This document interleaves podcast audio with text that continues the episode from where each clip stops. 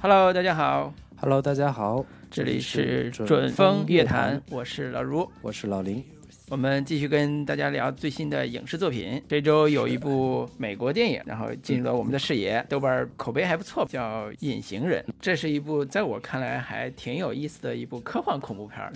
非常少见。对，所以带着这个好奇，我是看了。但是我看恐怖片的这个次数屈指可数，除非是口碑特别好的，比如说前两年《遗传厄运》这种的。相比较而言，老林，你可以讲讲你对《隐形人》这个片子的一些感受。我也谈不上现在对恐怖片特别了解吧，但是呃，至少我觉得现在恐怖片这一个门类好像慢慢有一些新的这个发展趋势，或者说类型上有一些新的一个突破。呃，比如说相对偏艺术类型的，这两年就是那个遗传遗传厄运的那个导演开创的，包括他之前我们聊过的这个《仲夏夜惊魂》，就是有一种把艺术片跟恐怖片相结合的这样的一个呃，让恐怖片这一类型发焕发出新的一些生机。那另一个门派吧，或者说是就是温子仁他们这一个团队所这个呃秉持的，或者说他们试图要对于传统的这种恐怖片来做新的一个呃开拓。比如说刚刚老卢提到的，就是有点想要往把这个科呃类型片跟科幻、软科幻这样的一些类型进行呃这个嫁接。今天嗯我们聊的这个隐形人，就是这一种方向的这个派别的一个代表。他的导演是叫雷沃纳尔，他是一个七零后的一个澳洲的导演，算是温子仁团队当中的一员吧。呃，嗯编剧出身，他之前这个温子仁一系列的经典作品，包括《电锯惊魂》系列，都是由他来参与编剧的，以及温子仁一系列比较知名的，包括《死寂》《潜伏》等等的，都是由他来进行编剧创作的。然后他自己呃导演的作品，之前一共有两部，其中一部是《潜伏》的第三季，然后另一部就是呃。二零一八年的吧，应该是《升级》这两部作品。那这部《隐形人》算是他导演作品的第三部作品。呃，温子仁的影响力，想必喜欢看恐怖片的嗯朋友们已经耳熟能详了，尤其嗯他的《招魂》系列跟呃《电锯惊魂》系列非常的有名。但是编剧出身的雷沃纳尔，他跟温子仁虽然呃合作了很非常多的时间，呃，他是不是跟温子仁还是有不一样的地方的？呃，我觉得他的一个最大的不同点可能是雷沃纳尔他会更试图往其他的类型片的这个类型元素加到恐怖片这个类型。其实特别典型的就是《升级》这部片子，《升级》这部片子其实，嗯，在我看来，很多地方都很像是一部科幻片。包括可以跟它对标的一部片子，就是之前寡姐演的那部叫《超体》吧？对，对，跟升级的这个概念其实是非常类似的。嗯，对，就是人体进入加入高科技，对对对 成为超人体。对，包括这一部《隐形人》，它的原著小说也是一部呃科幻片，呃科幻小说改编的。是，这个作者叫赫伯特·乔治·威尔斯，他是嗯跟儒儒勒·凡尔纳并称为世界科幻小说之父。就如果我提到这个作者的几部作品的话，大家都会特别耳熟能详，包括《时间机器》，然后另一部嗯叫《世界大战》，都是他的作品。所以可见这个他在这个嗯科幻小说界的一个地位，以及这部作品本身的一个科幻的底子。我可以先把这个片子的一些基本的概况给大家先简单介绍一下啊。对好好，对，其实刚刚说了，导演、编剧都已经介绍过了。那其他方面的主演，包括伊丽莎白·莫斯这个女演员，应该是这两年在美剧界还挺知名的。然后前阵子刚刚热映热播的几部，包括《使女的故事》，她是作为女主，然后另一部是《广告狂人》，她在里边也是一个担当非常重要的角色。她这现在这部《隐形人》整部作品里面是大量的呃美剧的一些首脸担当主演。那除了女主之外，呃，另一个男主是奥利弗·杰森·科恩，他是一个英国演员。然后前阵子有一部《鬼入侵》，他在里边也是有非常重要的一个角色。那其他演员还有阿尔迪斯·霍吉，是这个《邪恶力量：犯罪现场调查》等等的这样的一个主演。其他演员还包括迈克尔·多曼、斯托姆·瑞德等等的，也都是在各种的美剧作品里面经常出现的这个角色。呃，影片的片长一共是一百二十四分钟，两个小时多一点。二零二零年二月二十八号在北美首映。那口碑方面，豆瓣是七点三分，IMDB 是七点二分，这个成绩也都还不错。呃，成本方面，它的一个成本是预估是七百万美元，相当小成本的一部作品，但是票房成绩非常的不错。北美目前是有差不多六千五百万美元的一个票房成绩，那全球方面总共目前有一点二亿美元这样的一个成绩，可以说是以小博大的一个票房成绩了。七百万美元，最终目前收获的是一点二亿美元这样的一个成绩。对，是。然后另一个可以给大家介绍一下，就是这一部算是。环球的一个所谓的怪物宇宙或者黑暗宇宙的这样的一个体系当中的一部作品，环球企图把他们把他的这个弗兰肯斯坦、歌剧魅影、钟楼怪人以及木乃伊，包括这部隐形人，他们来组成一个他们环球的一个宇宙，然后呃也收罗了一系列的之前这个呃好莱坞的一个呃明星来组成他们的一个。呃，黑暗宇宙包括汤姆·克鲁斯、呃拉拉塞尔·克劳、哈维尔·巴登、约翰德、约翰尼·德普等等的这样一些老牌的好莱坞明星来加入到他们的这个环球宇宙当中。但是之前几乎每一部都纷纷扑街了，包括 拍过的这个《德古拉元年》，以及阿汤哥演的这个《新木乃伊》，在豆瓣评分只有四点几分。嗯，可见这个环球的这个宇宙似乎不是特别。起效，但是这部《隐形人》算是给环球的这个环球宇宙自挣了一些颜面回来。对，大概的一个情况是这样。要不咱先打个分？行，我给这个片子打七分。作为一个有一点超出我预期的恐怖片来说，是很满足的。但是在我看来，它可能满足不了我对科幻片的呃想象。所以它本质上，在我看来是做的特别好的。其中一个点是，它把。呃，原来的比如说一九三三年这版，包括小原小说的科幻的弗兰肯斯坦这种科学怪人的这种主题，转化成恐怖片主题，就是它的基础类型做了一个非常大的变动。嗯，然后在这种恐怖片主题下，发挥了这个导演雷沃纳尔的最擅长的那一面，就是他如何把日常的生活拍出极其的极其强烈的恐怖效果来，同时最后再用科幻的壳子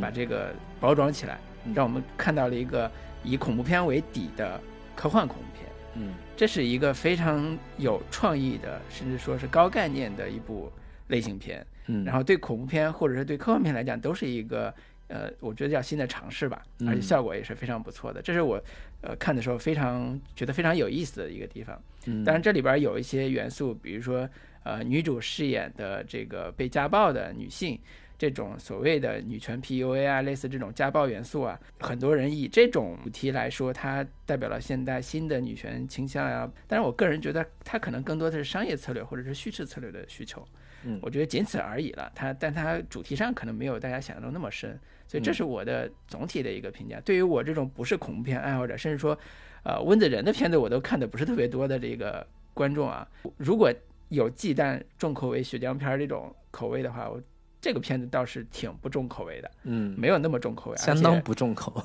对，而且还是老少咸宜，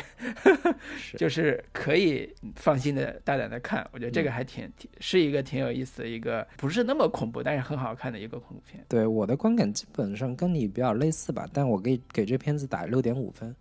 嗯，就是一部完成度很好的一部很工整的一个小成本恐怖片。但是可嗯能作为恐怖片影迷的话，会觉得有点不太过瘾。虽然就是导演已经非常努力的在这个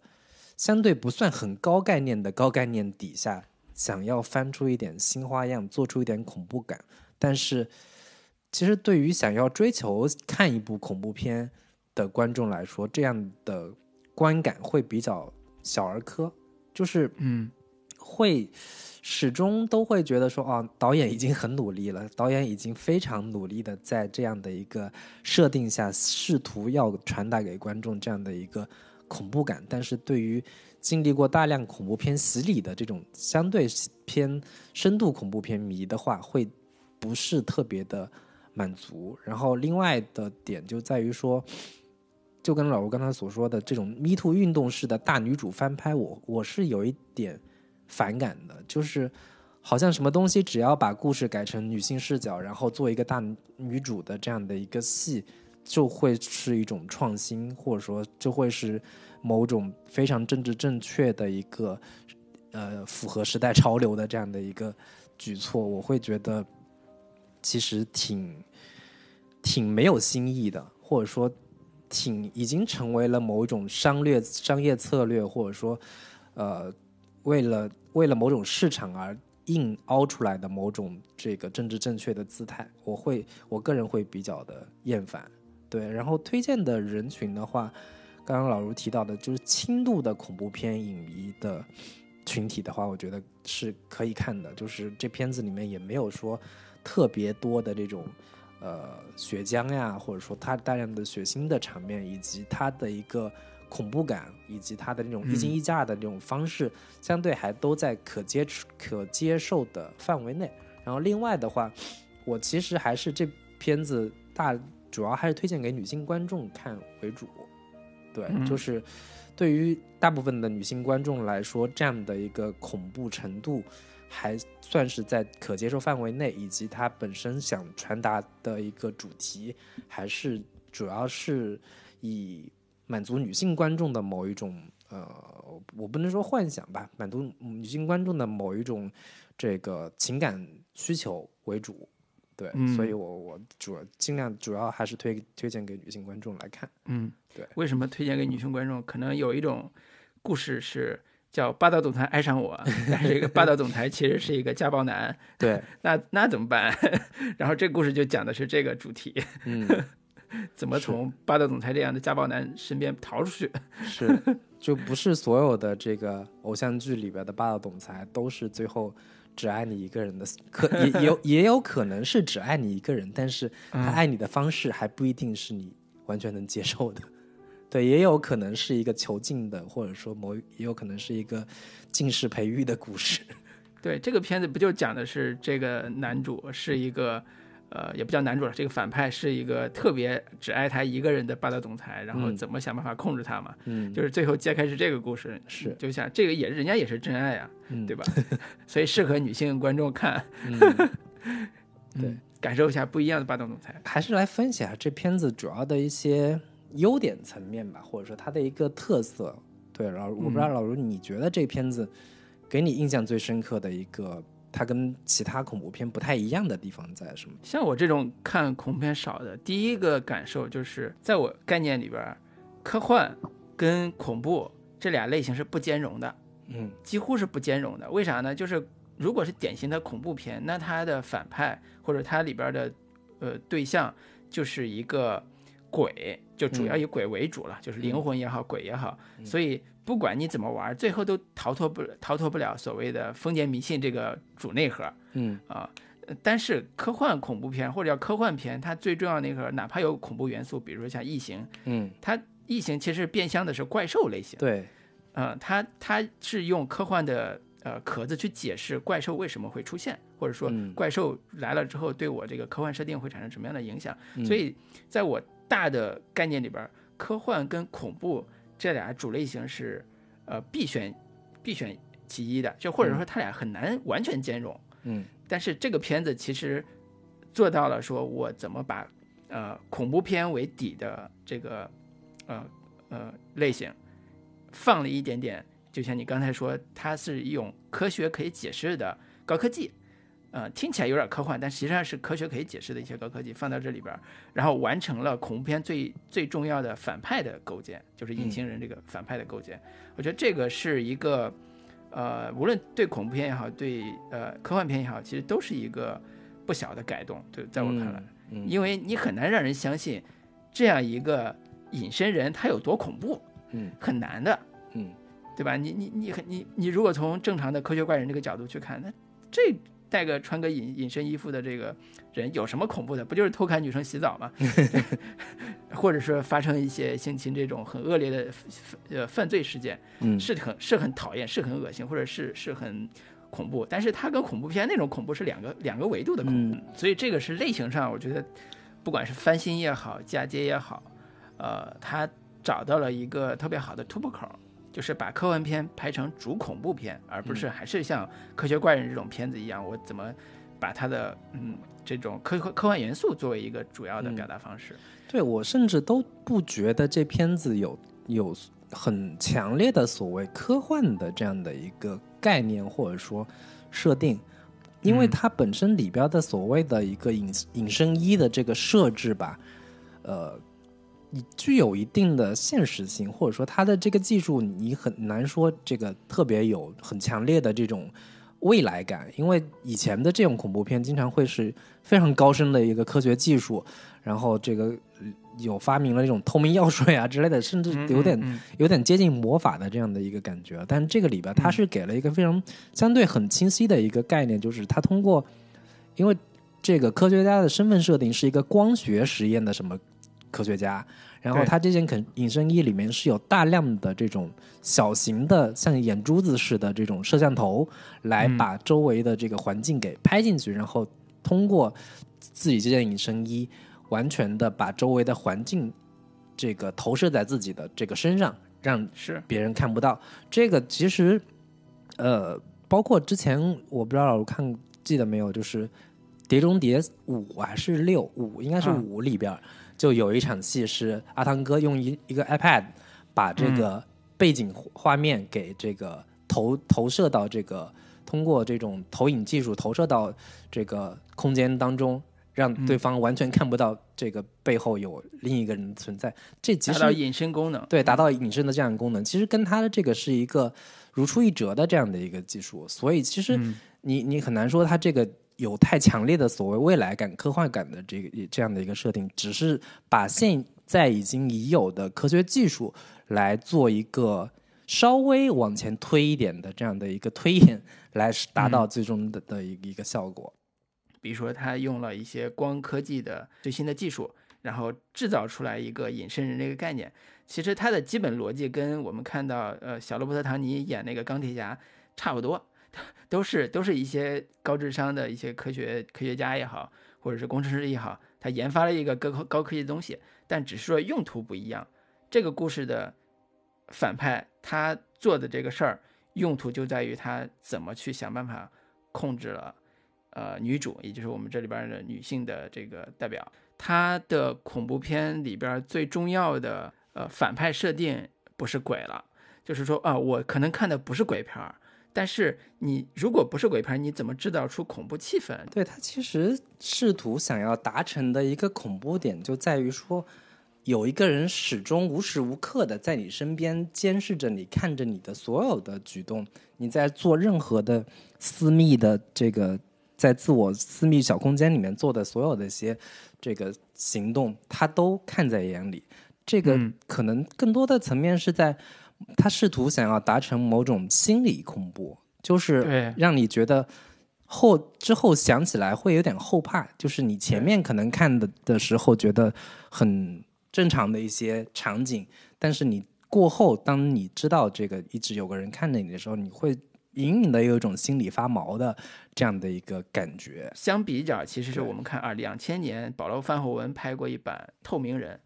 呃，那个《透明人》其实是在我高中时候、嗯。大学时候看的时候，就是一个科幻大片儿的存在，因为里边有大特效，呃，我们经常看医学的人体图那样的一个带着血管和肌肉的那个那个样子，呃他被注射药水之后变成一个透明人，然后这个透明人是一个男性，他还经常是以自己透明的样态去什么猥亵女性对。啊、因为因为偷看别人洗澡，对吧？这种对，这种视角，对，所以这个时代变化之后，对于科幻片或者对于这个主题透明这个透明人这个主题，也发生了很大的变化。嗯，这个主题的变化，在这部片子里边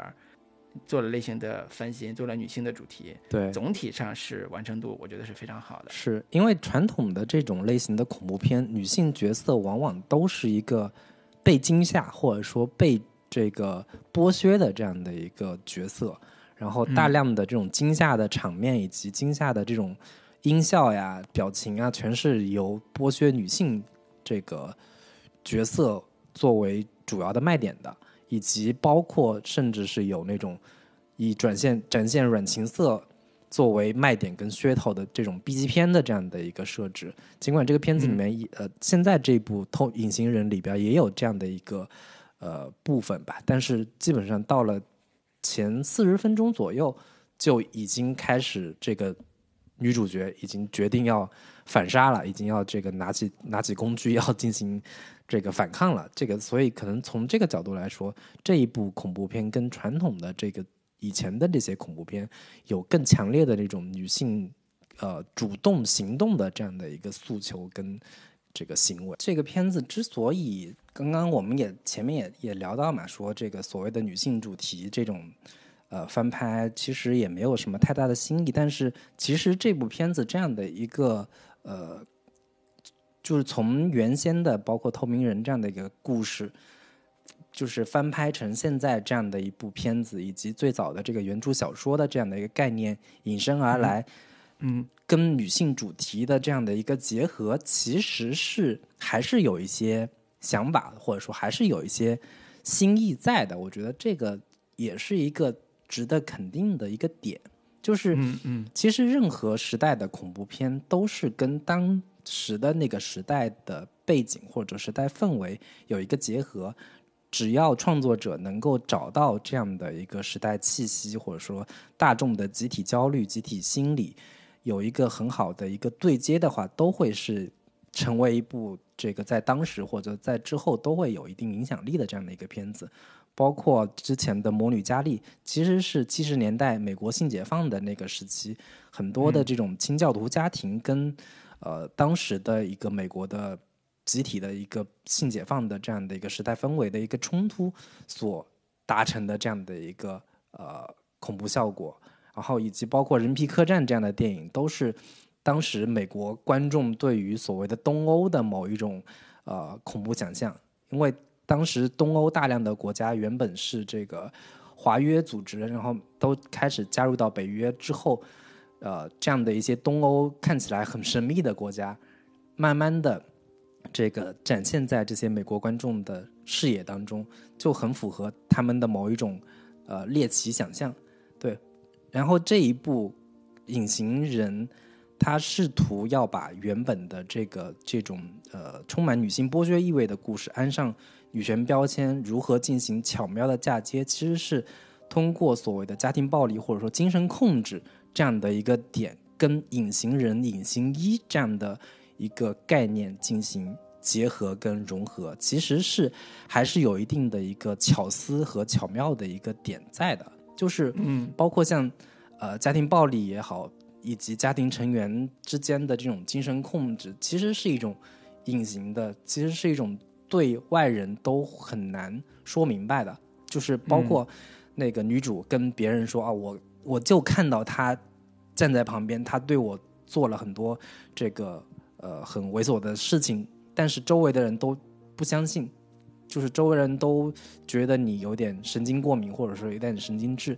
就是这种呃体验，对于很多的女性观众来说，或者说很多有过类似的被精神控制、被这个家庭暴力的女性观众来说，这样的一个很呃内心的，或者说很心理层面的这样的一个体验，通过隐形人。通过隐形衣这样的一个道具，其实是实现了某一种呃很具体的外在行为跟很呃微妙的、很幽微的那种内心体验之间，实现了一种可视化的一个表达手段。我觉得这种呃形式上的一个一个一个转化，其实是在这部《隐形人》当中有还挺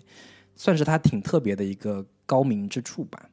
嗯嗯，你说这个点是挺好的，就是，呃，隐形人作为一个故事里边很重要的一个元素，它对于女性这个主题，它到底起了哪些作用？嗯你刚才讲的其实是，呃，说，呃，隐形人其实代表了女性暴力的某一种，呃，暴力来源或者是表现方式，嗯就是外在人、外界人你看不到家里边发生的暴力，这种暴力在嗯某种程度上是被隐形了。嗯是被社会隐形了，或者被嗯这个嗯整个组织关系隐形了，然后外人也不了解。但实际上，女性在承受着呃，不管是精神压迫也好，或者精神控制也好，甚至直接的家暴也好，嗯，这种成为它里边的一个受害者。所以把呃日常的呃暴力转化成一个呃类似科幻概念的隐形人这个概隐形人这个高概念，嗯。然后同时也完成了所谓家暴也好，所谓 PU 也好，所谓受害者也好，这样一个主题的表达，嗯。是这个片子里边很接地气，或者是很容易让呃现在大家对女权或者对于呃女性个人的命运有关注的嗯。呃观众有代入感的一个非常好的设定。是是是，对我觉嗯得这个可能是这个片子，你要你非要说 它有某一种这个呃时代感，或者说时代的现实意义的话，其实就是在这个意义上，它会跟传统的或者说一般的这种恐怖片有一些不同之处吧。我觉得这个是嗯它最大的一个亮点。那我们接下来可以聊聊视听语言这块儿，因为嗯这个片子，嗯，在我看来前一个小时还是特别好看的。嗯特别特别好看。就是呃，首先因为刚才讲了女性这个主女性这个主角嘛，嗯她其实是以呃摩斯饰演的这个 CC 为主嗯主视点，应该叫嗯以她的第一视角来看，她到底发生了什么。嗯以及故事一开始，她怎么从富豪家里边跑出来，跑到路上嗯被富豪追，然后是逃到自己姐姐家之后，才在姐姐家发生了特别诡异的、嗯难以理解的、难以想象的这种事件。他一直觉得身边有一个人在靠近他，但是他不知道那人在哪儿，也不知道是到底怎么回事儿。那这个第一视角其实是一个恐怖片特别好用的视听语言的展示方式。嗯呃，当然，对于这个导演来讲，其实也是一个挺，我觉得挺俗套的吧。对他来讲，没有什么挑战性。对这个，不管是温子仁还是雷欧纳尔这种，嗯呃，擅长使用恐怖片技巧的这种导演，视听语言这个导演嗯是没有什么特别大的难度。但是我觉得最好看的其实是前一个小时，他怎么从通过日常的这些细节，把在家的这个恐怖气氛推向高潮。嗯怎么能推到一个小时的时候，他发现了真相，然后那个高潮点一下嗯子能够爆出爆开？是所以前一个小时是特别至关重要，而且怎么利用好的视听语言，把恐怖的气氛能够一丝一丝的给灌输给我们的观众，也嗯是这个片子非常非常，呃，我觉得好看的一个地方对。这一套叙事方式，对于不管温子仁也好，呃，雷沃纳尔也好，其实是驾轻就熟的。然后嗯就是对于想要写恐怖片的一个创作者来说，其实也是一个非常好的一个范本跟故事的一个套路，或者说故事的一个呃基本的一个模式吧。就是到底是如何一点一点把身边有人、身边有一些奇怪的东西这样的一个概念，如何一点一点循序渐进的用一种非常丰富的小细节的这样的一些方式，把故事的一个嗯气氛、故事的一个整个的一个悬疑氛围一点点推向高潮。其实，在这个片子里面是有非常巧妙的一个形式的，就是包括一开始、它分成两个阶段嘛，一开始感觉身边有人这样的一个概念，从几个日常生活当中的小细节，包括做早餐的时候，这个嗯，那个锅烧糊了，然后是。就通过一个小的细节说，桌子上有把刀忽然被人拿走了，就让你觉得哎怎么回事儿？然后嗯。当下一步的时候，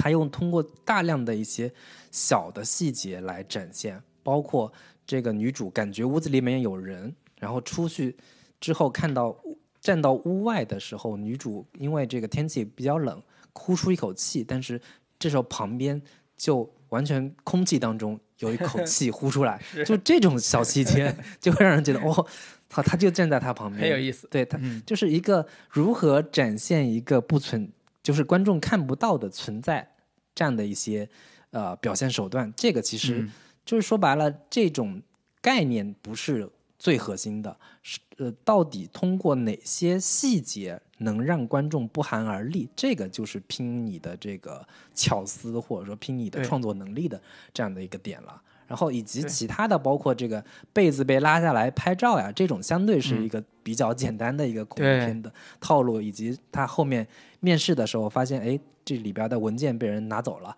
这个都嗯还好。然后对他是，但是这种都已经把这个隐形人存在这个点非常落实了，已经观众所有观众都已经知道了这个人嗯肯定是存在的。然后之后的一个概念就是说，如何让隐形人穿这个形体、这个形象暴露在观众面前，这个是他之后又是一一步一步开始铺垫的。比如说，他第一次让观众在荧幕中看到的是这个，他在女主在阁楼上感觉身边有人。他探出头去，一把把油漆泼，这个往往外面一泼，嗯发现这个头就这个隐形的这个隐形衣就暴露在观众面前了，就是以及他后面一点点的把这个隐形人的这这种穿着隐形衣的这个形象，又又通过他自己的这个叙述手段一点点暴露给观众了。其实都是是。通过这种特别循序渐进的这种方式，用大量的细节这个铺，然后再把观众一点点的带入到他的整个的这个氛围跟他的创营所营造的环境里边，以及他在这个摄影风格上大量的运用，包括室内的一个空镜头、室外的一个空镜头，然后当嗯。这个有观众感觉到气氛不对的时候，他是完全用这个无声的这样的一个方式，通过这个跟着主角一一起去观察的这样的一个方式去看，就是带入让观众带入到女主的这样的一个视角去观察周围的环境，但是又时不时的经常切换出来，通过所谓的偷窥视角，就是隐形人的这样的一个视角，来有大量的这样的一个镜头去让观众感受到这种偷窥的这样的一个氛围。就是比较典嗯型的那场戏是当他们几个人在屋内正正在嬉戏拿枕头，这个互相打来打去的时候，这个时候镜头一切就切到屋外的一个角落里面，通过另一个隐形人偷窥的这样的视角去观看这个房间里面的人，然后以及是有大量的监控镜头下所拍到的这样的一个画面。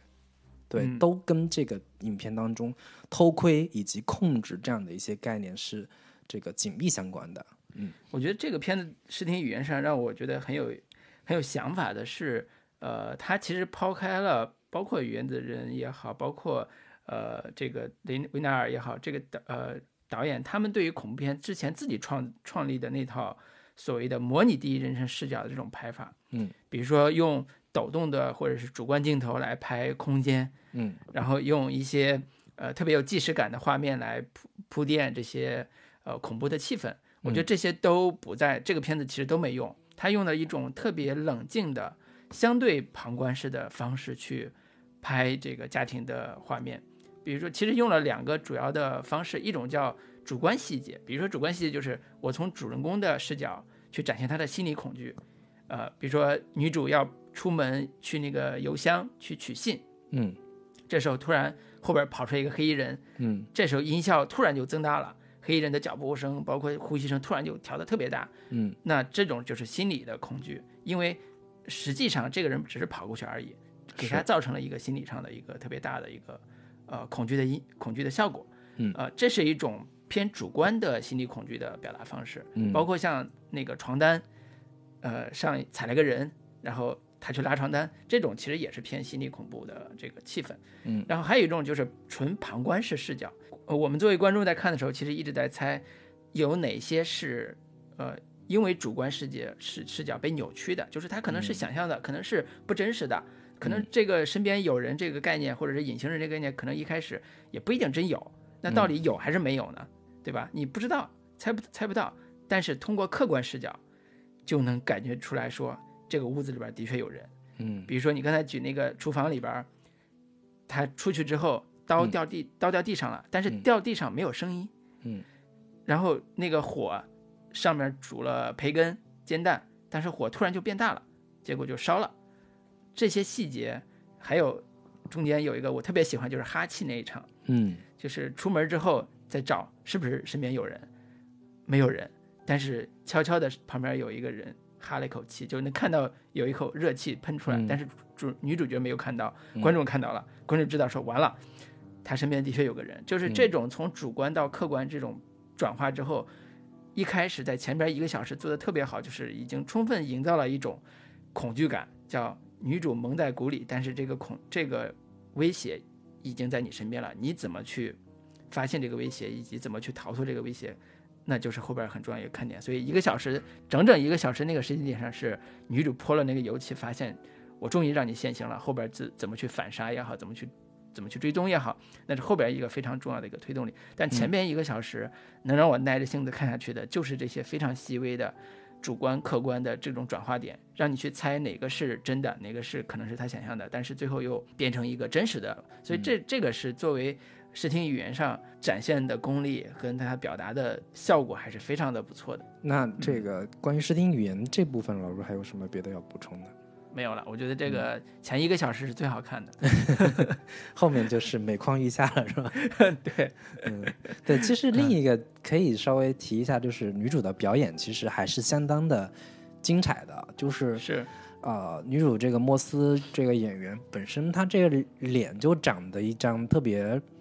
女权的脸，苦，或者说让你就是特别期待她能有所反杀，或者说嗯，他其实满脸就写着“我不是个好欺负的人”的这样的一个 一个表情，所以他嗯。整个其实脸上的表情还是相对比较的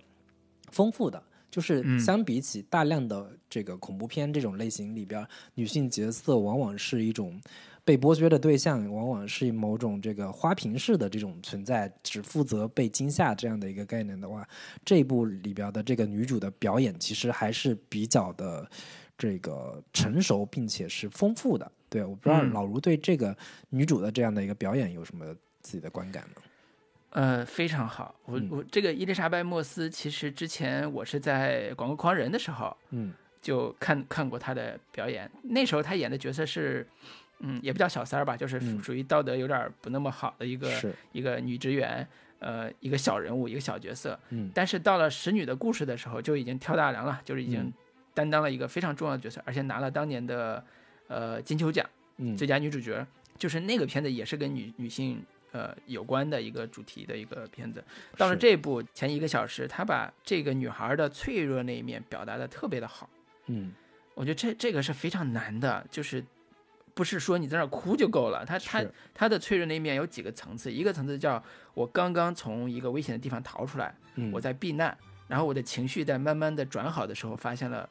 我所在的这个住的妹妹家这个屋子里边，可能我的所谓的前男友也好，或或者谁也好，冤冤魂不散。嗯，然后这个过程里边，他如何一步一步去变得更加脆弱，嗯就这是前一个小时要完成的。然后这个层次表达特别特别好，印象最深的就是，呃，她中间发现有可能是她前男友的阴魂不散的时候，她就把咖啡倒在地上，咖啡沫嗯倒在地上，然后拿着刀守她的那个所谓冤阴魂不散的人过来，她要准备反杀。但是在这之前，她其实特别可怜，她自问或者叫冲着那个空气发问，说嗯为什么是我？我只是一个普通的郊区的一个女孩，我又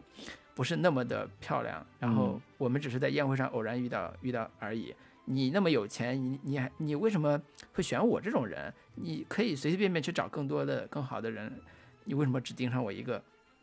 就是这种反问，其实是，呃，对这个故事的呃真实性和这个女孩的心理状态都特别的有帮助的。嗯就这场戏完成度非常的好，我特别喜欢这场戏，而且我觉得如果没有这场戏，前半节 bug 特别多，你基本上没法看。嗯但是有了这场戏之后，你就特别能理解说，我可能不需要知道为什么这个男人会盯上她，我只需要从这个女性的角度去思考，为什么遭厄运的是她，她该怎么面对这个厄运，嗯然后她该怎么去处理这个事儿。是我觉得这场戏的表演跟最后的完成度奠定了这个戏的一个特别好的一个基调。嗯呃，作为莫斯这个演员来讲，我也是，呃，对他还是挺敬佩的，就是 不算特别好看的演员，嗯 但是一步一步做到今天这一步，对，嗯、特别不容易。我觉得他演这种角色都是有点小菜一碟的感觉，就是就是他的本身所具备的这种表演能力，他的一个表演层次之丰富，演这种角色简直是一个驾轻就熟、小菜一碟的这样的一个感觉。就是本身其实这个故事当中，这个主角的一个呃人物层次。你要说复杂吧，相比起或者说相对于一般的这种恐怖类型片来说，它还是比较丰富的。它从一个、呃普通的一个女孩嫁给了一个富人，然后被这个囚禁之后逃出来，逃出来之后又如何一步一步的开始想要自己的新的生活，但是在这个过程当中，结果发现身边一直有人，又重新陷入崩溃，在一步一步的崩溃被逼入绝境之后。他决定要反杀，他决定要这个向前男友举起这个这个复仇之剑，这样的一个过程，以及最后完成了自己的一个反杀。其实这个故事对于一般恐怖片来说，它是有一定的这个丰富度的，但是对于莫斯这样的一个演员，他可能出演过大量的其他的角色，这个复杂度比这个。比这个角色要复杂的多的，包括这个广告狂人也好，包括使女的故事也好，所以对于这样的一个演员来说，其实这种就是角色对他来说难度不是太大，但是对于一般恐怖片而言，他的这个表现又是足够的优秀跟精彩的。嗯，对所以他奠定了这个片子让人信服或者是嗯，让人同情的女性角色的非常重要的一个，至少我觉得是一面吧。对不然的话，前边是很难让人呃有很好的代入感的，对因为对又不是特别的恐怖，说白了，又不是特别的吓人。对，因为其实就是他的一个另外的一个表演难度就在于说，他有大量的所谓的无实物表演，就是他在这个空间里面并没有真正的这个看到，或者说并没有真正的跟一个另一个角色来进行嗯对手戏的一个交锋，它完全是一个独角戏的嗯这样的一个表现，所以对于观众来说，你嗯，他一个演员他在一个这个没有没有对手戏，或者说没有一个另一个演员交锋的这个过程当中，他的独角戏如何能有张力，能如何能让观众相信这样的一个情境旁边有人？对，这个其实是观众能否进入这个戏，能否进入这部电影的一个非常重要的一个入口。一旦你过分夸张，或者说过分的冷淡，都会这个造成观众这个无法无法代入的这样的一个结果。对我举个例子吧，就是好多恐怖片其实靠视听语言完成恐怖效果的，对演员嗯表演其实要求没那么高。比如说，经常会出现一个女孩打开一个柜子，突然一张脸，然后尖叫一声，嗯就或者是一个人从人脸从窗户上闪过，然后他特别的尖叫一声，就这种表演其实难度非常低，而且很难走心，你知道吗？就很难走到你心理层面上。它其实更多的是气氛恐怖，或者是叫视听语言恐怖这个概念。嗯，但是这个片子《隐形人》这个片子里边有一个刚才我们提到的一个场景，是对他的表演要求是非常高的，就是他从屋子里边走出来，觉得自己被一个隐形的人呃所关注的时候，走到那个客厅里边，把客厅灯打开，没有人，然后走到厨房那边，又把厨房灯打开，没有人，这时候灯都亮了，他转过身的时候，背景出现了门儿，就是自己家大门开的那个声音，嗯然后他正面的表情就是突然非常心碎的闭上了眼睛，这种表演就非常非常难，因为这是一个长镜头完成的，嗯，就是先有动作，再回过身来看到他脸上出现的那种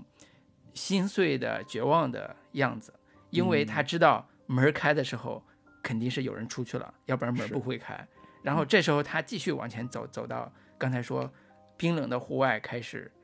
呃哈气的时候，刚才说哈气那一段也是非常有意思的那那个场景，嗯。就是这一一连串表演，除了推门那一下都是长镜头，都是一个镜头拍下来的。对于演员调度和他的表演来讲，要求非常的准确，而且情感表达非常的嗯贴切。我觉得这种其实对于演员表演来讲，是他的展示他才华的地方。行，那优点部分我这边基本上就是这些了。那老卢还有别的没有了，我们嗯就可以简单聊聊这个片子的缺点，对对对。吐槽一下。嗯我我是觉得这片子缺点部分还就是问题还挺明显的，或者说还挺挺大的。就是你我当时在看的时候，就有很多很多的一些细节点吧，或者说很多的一个 bug 点，我都会觉得，嗯，不是太可信，或者说逻辑上不是很能这个说得通。就是嗯最关键的有两场戏是把女主。嗯她周围的人、身边的人都把她往外推的这样的一个呃情节，就是、嗯第一个情节就是她有人冒充她的名义写了一封信给她姐，嗯，就是说我希望死的人是你啊什么之类的特别恶毒的话，这个发给他姐，结果他姐就就因为这封邮件就跟他闹掰了，就是这个我嗯。对我是会觉得有点草率，就是你姐跟你感情不是还挺好的吗？为什么就因为一封不知道是谁发的一个邮件，然后里边说的那个措辞、说的那些话，也都你就作为亲人，似乎你应该给他一个解释的一个机会，或者说你姐应该体谅到说她你妹作为一个现在有一些这个精神创伤的这样的一个人，她可能在精神不是太好的情况下给你发这个邮件，你你给人一给人一次机会也好，就是在这样的一个情境下，两人就就是为了实现所谓的这个人物要被打入到谷底的这样的一个戏剧功能的要求，这个姐妹就反目了。然后这个黑人他那个小女孩儿两个人为了把这个女主从这个家里面赶出去，然后那个小女孩儿两人正在说的时候，明明隔着差不多有一两米远。然后忽然被人打了一下，然后那小女孩就说：“是你打，是是他打我的。”就感觉有点碰瓷儿的那个那个意思嘛。对，嗯就是这种点，我都会觉得，呃，就是说白了，就是这种直男导演，就还是会有一些想当然的这样的一个设置，或者说从类型片的角度来说，很多类型为了达到某一些戏剧情节，就戏剧功能的要求，往往不是特别注重这种细节的呃合理性。嗯啊、以及包括他姐被他杀的那场戏，很多这个观众也都反映说，这不是太合理吧？就是完全不合理。对他那、嗯他他姐被杀，忽然那有有把刀往天上一飞，为什么忽然那你就反手忽然把刀给接住了？然后那个餐厅里面就真的没有监控，大家会去看一下说这个到底是怎么回事嘛？就这种嗯你为了自己的这样的一个戏剧的合理性，就往往不不太顾现实的合理性，就这种逻辑点或者说 bug 点是在这个片子里面比比皆是的嗯啊、对，拿拿刀这个点就特别明显，我也是看的时候一脸吐槽，就是突然刀就飞到你手你手上了，从物无论从物理学解释和科幻设定里边都不符合这个片子的这个调性，嗯，对，很很明显，嗯，对你继续，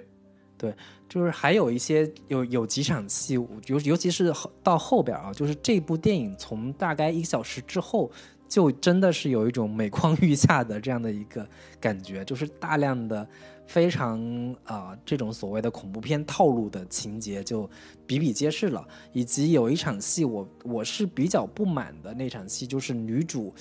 偷偷跑回那个房，就是以前被囚禁的那个海边的那个房子，嗯去找到那件隐身隐形衣的那场戏，我是觉得挺，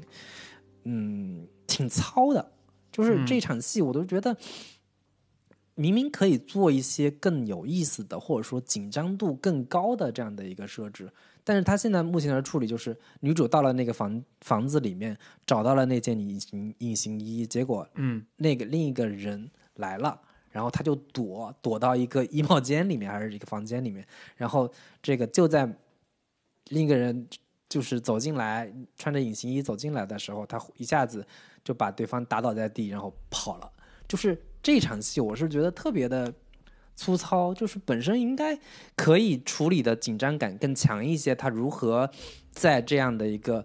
我已经知道有人来了的这样的一个情况之下，我如何躲，然后如何让观众产生非常强烈的替他担心、替他着急的这样的一些设计，但是，嗯，本身应该有的效果，在这一场戏里面非被特别粗糙的、特别简略的这样的一个方式给一笔带过了。对我会觉嗯得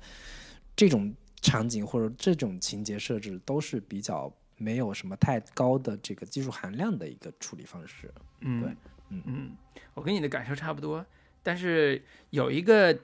感受可能更突出一点，就是后一个小时的时候，经常会出现动作场面。嗯我对他处理动作场面这个技巧吧，实在有点不敢恭维。嗯就是一场是在医院，就是呃隐形人已经隐身人已经出现了，然后呢，呃他们也就是保安啊什么都发现了，说有人入侵，嗯开始跟隐身人打了一架。就这场嗯打这一架吧，动作上有一点设计，但是其实呃分不清楚说你到底想拍什么类型的。你想拍一个、呃就是科幻类型的，那你就简简化处理，把它做成高科技这种的。你要拍一个动作类型的，那就好好把动作设计一下。这两个我觉得现在都不靠，就是拍的呢、特别简单，而且呃趣味性也不是很足。其实相比较它的上一部就是呃升级这个动作戏，其实还是有看点的。是比如说你不管吐槽怎么着，他手枪手里边射子弹，对吧？然后有些机械武士的这种动作，拍摄对，它至少真的是有升级的嘛。这个这个人慢慢升级之后，他的一个动作方式、动作手段都开始升级了。对，然后这个片子里边隐形人，他是一个普通人，穿上了一个衣服，那他在动作戏上会不会有一些特点，或者是有有没有一些好玩的？现在只有用手举脖子掐脖子，嗯然后用手抡别人，就就这两下，其实没有什么嗯，动作特点。那你的动作戏怎么拍出效果来，其实是一个很考究的事情。对。呃，以及以嗯及关于很多人会有一个吐槽的点，就在于说，为什么你穿上这隐形衣就忽然天生神力了？对对，就是你你不管他是这个科学家也好，还是他科学家那个弟弟也好，就是为什么穿上这个隐形衣之后，似乎就跟穿上钢铁侠的那个战甲一样，就是一下子就变得非常牛逼。就是这个其实也是会让人变大了。嗯对，也会让人觉得挺挺挺奇怪的。对，所以我觉得他应该利用另外一个场景好好拍，就是雨夜停车场那个地方，就是嗯那个场戏其实也没拍好。就是我在看的时候，我会在想说女女呃女主在追隐形人的时候，呃，雨夜其实是一个非常好的一个氛围，嗯。然后有人在隐身，但是雨又是让他现行的一种工具，嗯。他俩可以在雨夜这种氛围里边可以拍出很好的互动的这个场面，但是也没有，就是追来追去，然后又跑了。嗯。所以我觉得，无论从氛围还是动作设计上，在后半截儿就一个小时之后的后边一个小时的这个戏里边儿，都不是让人特别满意。嗯。呃，这个是他，我觉得这个导演吧，可能也嗯，在视觉上可能更擅长的还是前半截儿，就后边儿 后边儿的确可能不在他的那个能力范围之内，呃，对对对。所以稍微呃想象力欠奉一点。这是他的一个，我觉得风格上吧，可能有点儿不是前后不是那么的融洽，呃嗯。表达上也没有那么好的一个一个点。还有一个剧情上的点是，呃，他弟弟这个就是反派他弟弟，嗯这个部分，就是他为了做反转，然后故事的一个半小时的时候，发现哦，我终于把这个隐身人打死了，开枪打死了。头罩一掀开，我靠，是他弟。嗯好，故事就开始往下推进另外一层反转了。到底他的这个所谓前男友是真的是被他弟弟囚禁呢，还是说是他故意伪装的？那你就得解释说他弟这个人设到底为什么会出现在这个嗯地方，以及他为什么要做这个。我能理解说，其实因为是女主的第一视角，所以他弟那边线索不太好切入，就是你怎么嗯超过第一视角去讲另外一个人的事儿很难的。但是至少得在后半节，她跟她前夫或者是前任在一起对话的时候，稍微呃涉及到这样一个这样一个事情，就是他控制他弟的一些手段，其实是他的一嗯个 boss 的典型的呃精神控制的方方式。嗯他弟弟也是在被他控制的，就是这样的话，你稍微圆一圆这个剧情，不然的话就变成一个特别随机的一个 反派的 露出。对对，嗯这这这个就是我跟我我也想说的，就是人设，就是各方面都特别粗糙。就是尽管你作为一部类型片的话，可能在人设上可以相对做的标签化一点，但是这个故事里边很多的这些人设确实是太过于功能化，包括你刚刚说的这个反派的他的弟弟的这个角色，以及他的这个黑人大哥和女主的姐姐，这些女主身边的人的这些人物关系，其实都是做的比较糙的，以及嗯，就像你刚才说的这个。前面女主有一场喃喃自语的戏，说：“哎，你为什么非揪着我不放？到底原因是什么？”其实我还挺期待说你最后给我一个相对比较合理的一个解释吧。就是你这种解释是给这个故事本身也能增加层次感，或者增加故事的深度，以及给这个所谓的反派男主也能增加他的一个人物的特性的。但是在这个故事里面到。结尾部分，我一直期待的这个理由，也最终也完全没有 没有给出解释。你图啥？你姑娘长得也就那，也就也就就是那样，也确实一般。对，就像他说的，你只要愿意，有多少姑娘愿意给你投花送报倒贴你？你到底图他啥呢？对，这个也是我跟女主一样。困惑的一个点，就只能解释为说这个有钱人口味你是猜不到的，你完全不知道他到底喜欢什么样，就喜欢你这种底层出身的倔强的小姑娘，也也很难说。对对，就是我觉得我觉得这个点反而我觉得言而不表要比说的更明白要好一点。为啥呢？就是呃，很多人对于命运这个不确定性或者命运的安排这事儿是无法抗拒的。就像这个女孩问为什么是我的时候，她其实代表了对命运的。反问就是，嗯，为什么 命运安排我接受这个，这个这样一个有钱的霸道总裁的爱啊，对吧？然后为什么命运会让我遭受这样的苦难？这种反问其实经常是基督教式的反问。你这你这，我觉得这有点拔太高了，就是包括其实所有的偶像剧里边。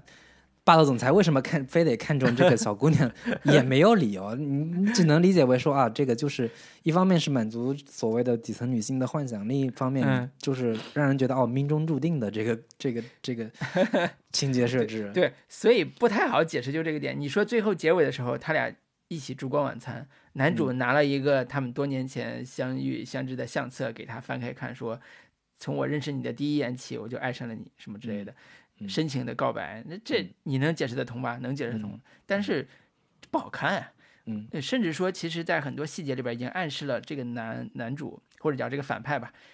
对这个女孩，呃，对女主其实一直情有独钟。连他们去，连连女主潜入到他们家去盗取那个隐身衣的时候，那个密码都是他们相遇的日子。就这这种细节，其实已经很。昭然若揭，这个痴情男子 是如何？我觉得就是这就是这些点本身就是跟这个故事气质会有一点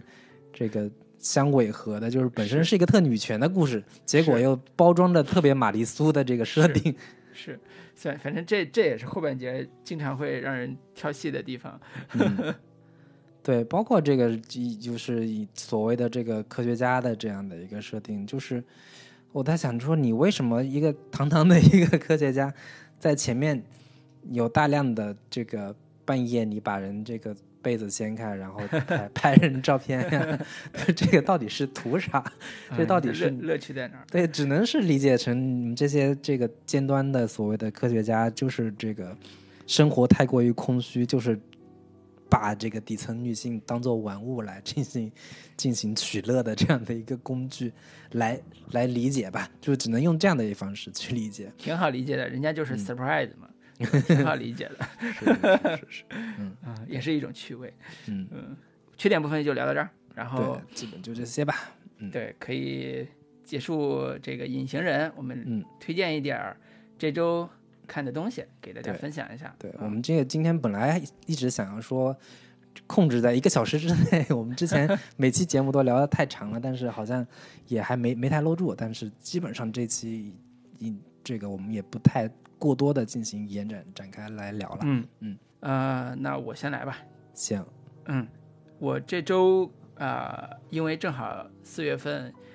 哥哥的忌日嘛。就是哥哥，就是张国荣，然后群里边或者大家朋友圈都在思念他。之前买了那个《霸王别姬》的蓝光碟，然后又重新看了一半一遍那个《霸王别姬》，也是之前我们在我们的群里边说过，说《霸王别姬》4K 版在韩国、台湾地区会上映的这个消息，所以一直很期待看高清的版本，但是看不着嘛，所以只能看到蓝光碟来那个解下馋。突然让我想起来很多我们在大学时候，在十几年前看这个片子的一些回忆，里边有非常多我的同学在模仿里边的台词儿，比如说程蝶衣说的，就是嗯一分钟一秒钟都那个不算一辈子这种的嗯话，包括像连霸王都低头了，都跪下了，那。嗯，京戏能不亡吗？就是我们这种学文的人，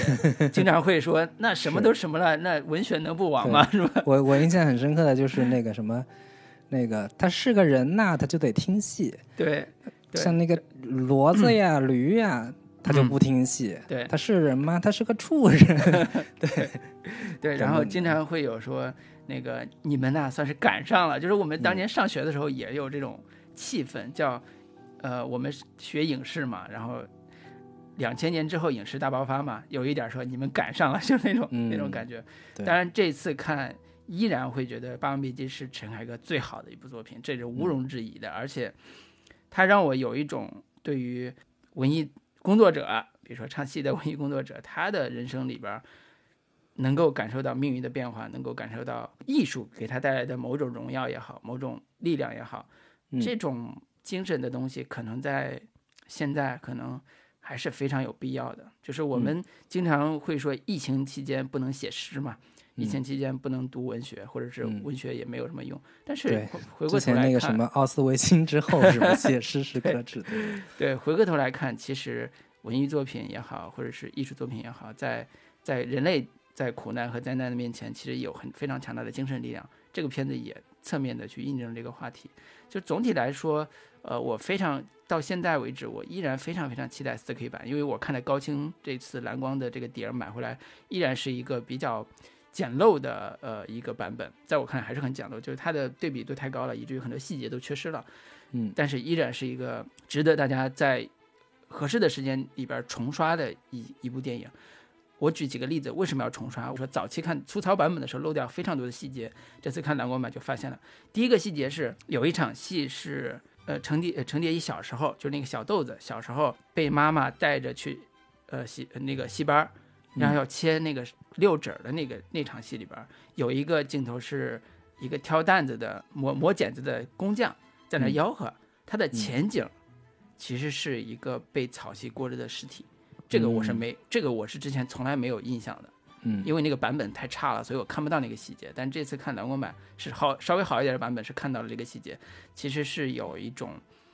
人命如草芥的这种状态，就是在那个环境下，为什么他妈要把他送到这儿，以及当时的社会是一个什么样的状况，就是那样的草席锅尸在大街上的这样一个状况，所以嗯那个能混口饭吃是多么重要，对这个孩子来讲，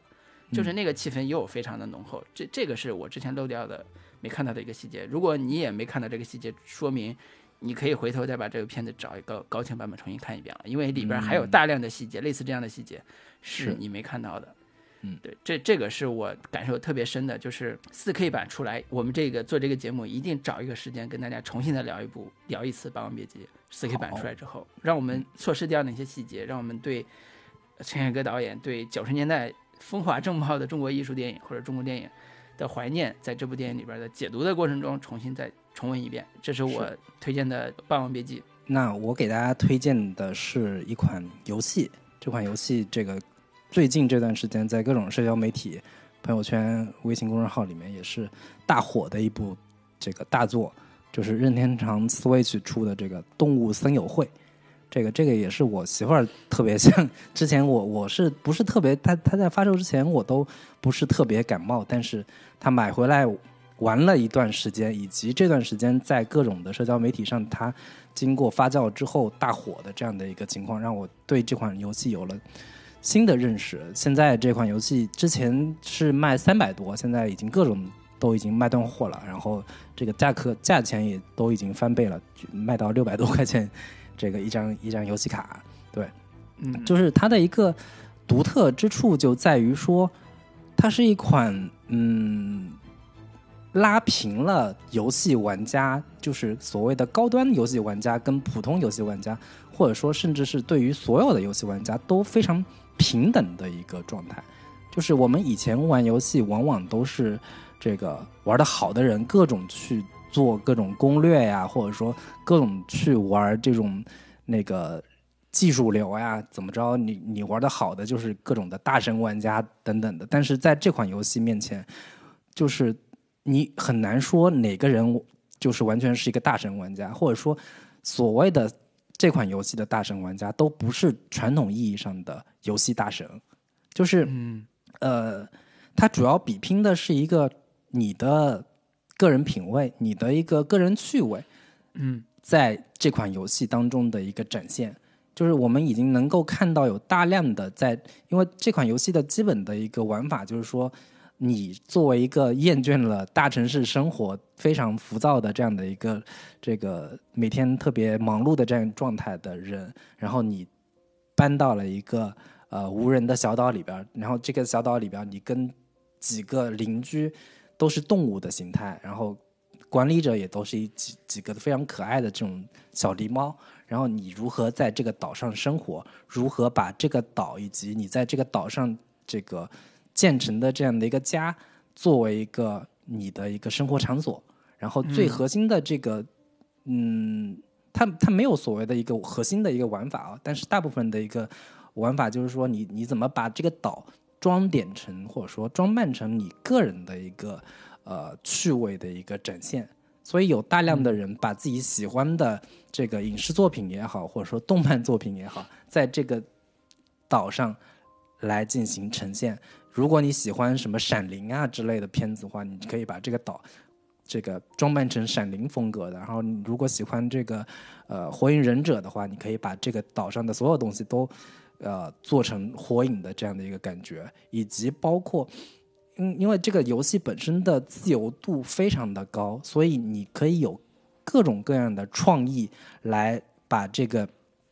呃游戏本身可能设置的某些基础基础功能，在你的一个呃巧思之下来实现一个新的一个设置。比如说，你可以在河里面钓大量的鱼，然后钓 钓上来鱼之后。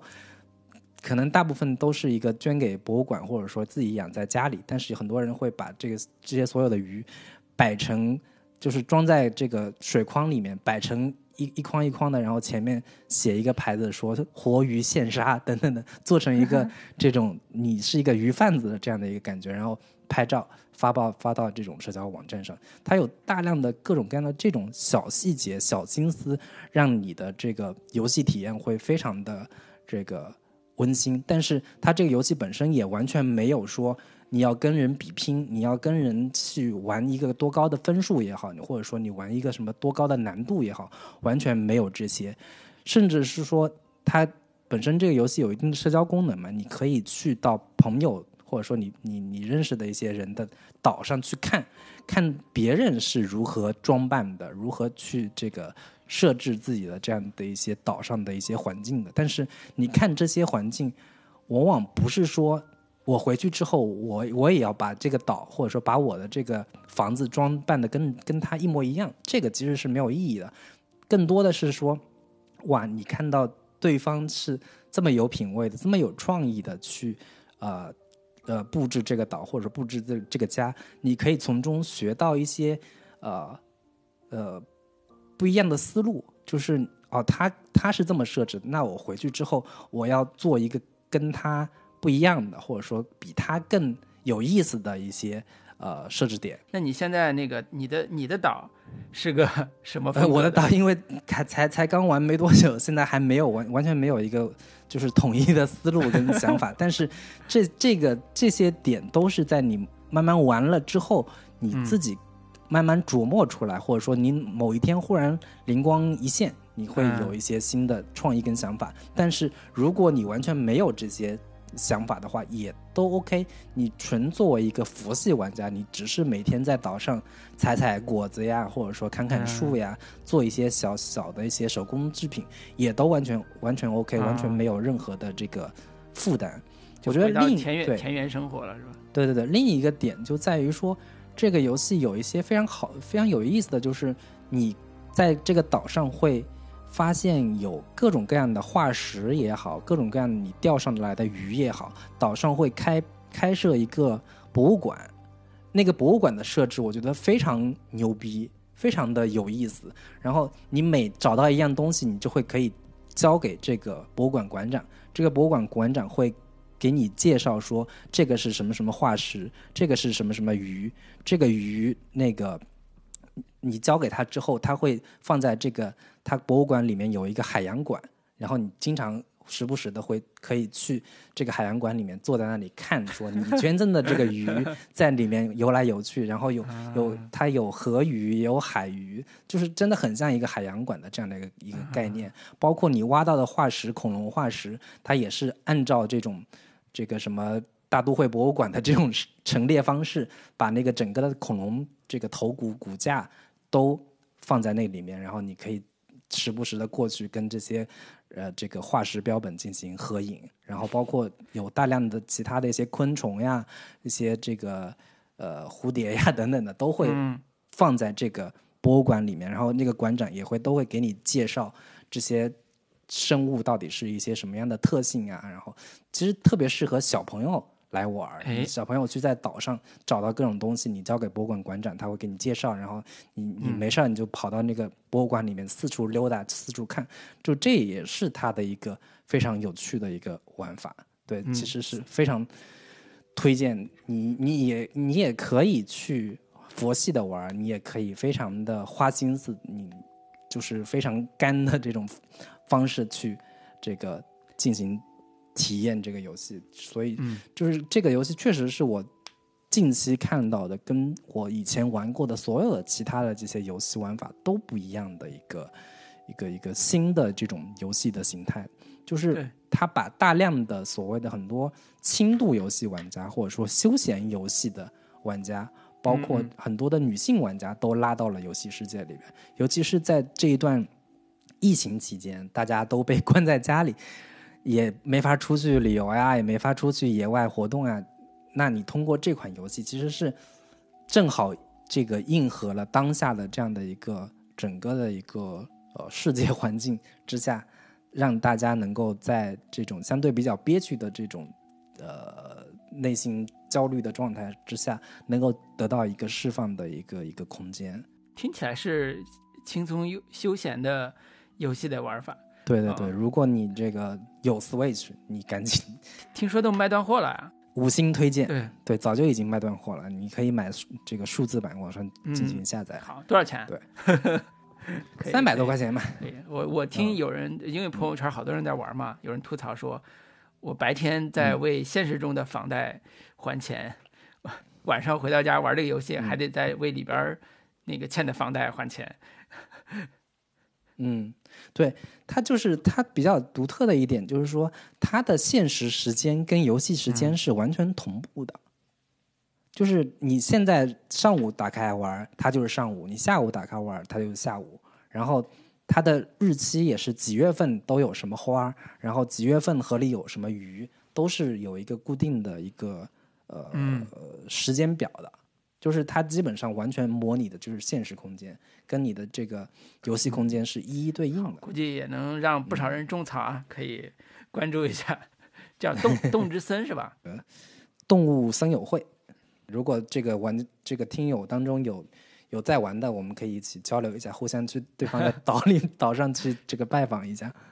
对对，然后我们也忘了说了，其实我们最近刚刚开了我们准风乐坛的那个网友群、听友群吧。嗯然后如果加到这个群里边儿，就可以讨论一下动物森友会，嗯对吧？加一下老林的号，嗯，对。然后，然后我们那个准风乐坛播客的那个听友群的加法是这样的，就是我们在微信里边有加朋友这个选项，然后加朋友加一个拼音叫准风乐坛播客的首字母拼音，就是呃不用大写小写就可以，然后会加到一个准风乐坛博客的助手，他会拉你进到我们的听友群里边，嗯，然后在听友群我们可以交流电影啊，甚至交流一些日常生活或者爱好都可以，嗯，这是我们刚刚开的一个呃微信群，欢迎大家加入。对，C F Y T B K，大家就输入这几个字母就可以找到我们了。嗯是是，好行，那今天就就跟大家聊到这里。好的，嗯，跟大家，说再见，嗯，拜拜拜。拜无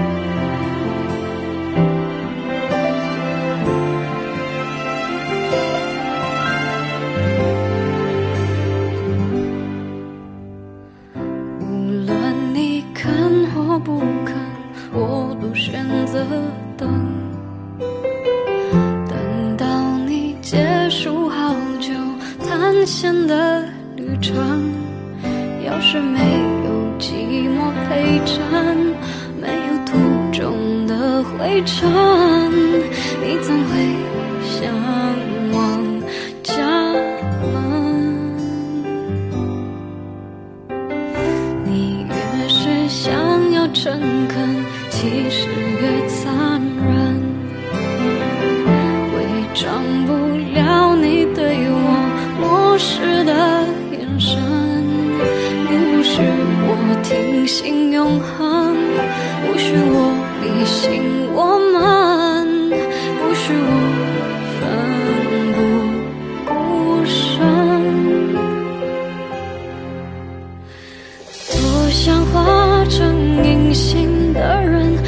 是我伤